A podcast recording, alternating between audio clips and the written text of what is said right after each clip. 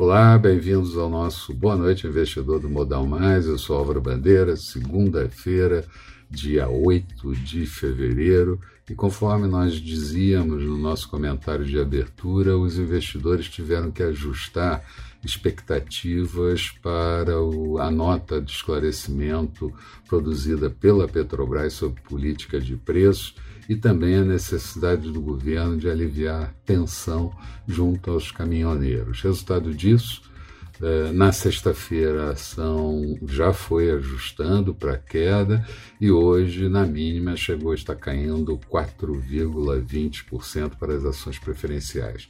Com isso, o mercado local se descolou das principais bolsas de todo mundo que operaram o dia em alta. O dólar também, depois de muita oscilação, terminou o dia com leve queda. Nos Estados Unidos, pacote fiscal tem efetivamente mobilizado os investidores em todo o mundo pelo lado positivo, mas pode sofrer algumas mudanças.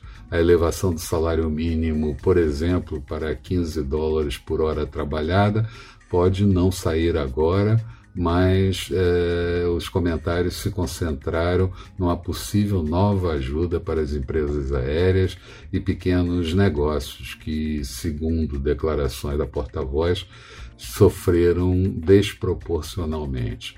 A porta-voz também disse que nos Estados Unidos o, estão com muita atenção em relação a tudo que acontece aqui no Brasil o presidente do, a presidente do Fed, perdão, de Cleveland, Loretta Mester, falou sobre a manutenção de política monetária acomodatícia por muito tempo, assim como os juros mantidos baixos e a inflação demorando a chegar na meta e tendo ainda alguma folga de ultrapassar. Já Christine Lagarde, presidente do Banco Central Europeu, voltou a mostrar preocupação com a economia da União Europeia, que enfrenta, segundo ela, terríveis consequências da pandemia e a produção ainda está bem abaixo do período anterior à pandemia. Disse que o pacote econômico previsto para a região pode impulsionar a economia ainda no ano de 2021. Aqui, ainda não se tem uma definição sobre o que fazer para aliviar os caminhoneiros, mas do lado político a situação parece querer andar. A comissão mista do orçamento deve ser instalada e a reforma administrativa deve ser encaminhada para a CCJ, Comissão de Constituição e Justiça. Só não sabemos exatamente qual é a reforma e quanto tempo demorarão para aprovar. A pesquisa Foco Semanal do Banco Central veio com pouquíssimas mudanças e mudanças basicamente na margem, e o saldo da balança comercial até a primeira semana do mês de fevereiro mostrava um déficit de 2,28 bilhões de dólares. Resumo do dia: Bovespa fechando em queda de 0,45%, índice em 119.696 pontos, Dow Jones em alta de 0,76%, Nasdaq subindo 0,95%, petróleo WTI negociado em Nova York alta de 2,11%, barril a 58 dólares e 5 centavos.